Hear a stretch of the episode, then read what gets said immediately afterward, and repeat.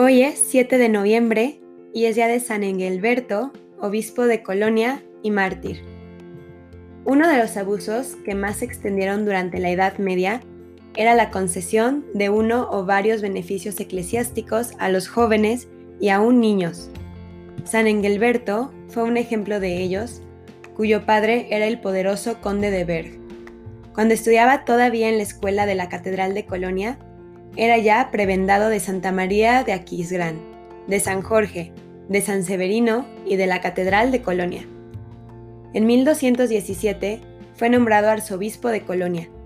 La diócesis estaba completamente arruinada por las luchas políticas y religiosas, pero San Engelberto poseía cualidades humanas que lo hacían apto para la tarea que le esperaba. Un juicio claro, un gran deseo de justicia, una voluntad fuerte y una presencia que imponía respeto. El santo recibió generosamente a los frailes menores y dominicos, a quienes alentó para que se estableciesen en sus dominios. Convocó varios sínodos en su diócesis para mantener la disciplina en el clero secular y regular.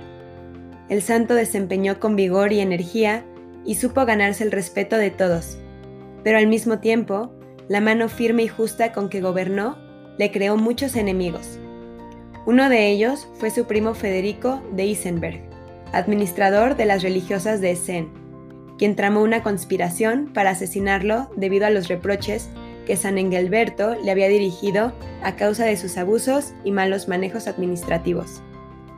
El 7 de noviembre de 1225, el santo partió un viaje con una escolta insuficiente y Federico y otros nobles cayeron sobre él con 100 soldados y lo asesinaron que como San Engelberto seamos siempre valientes y coherentes en nuestra fe. Amén. San Engelberto, ruega por nosotros.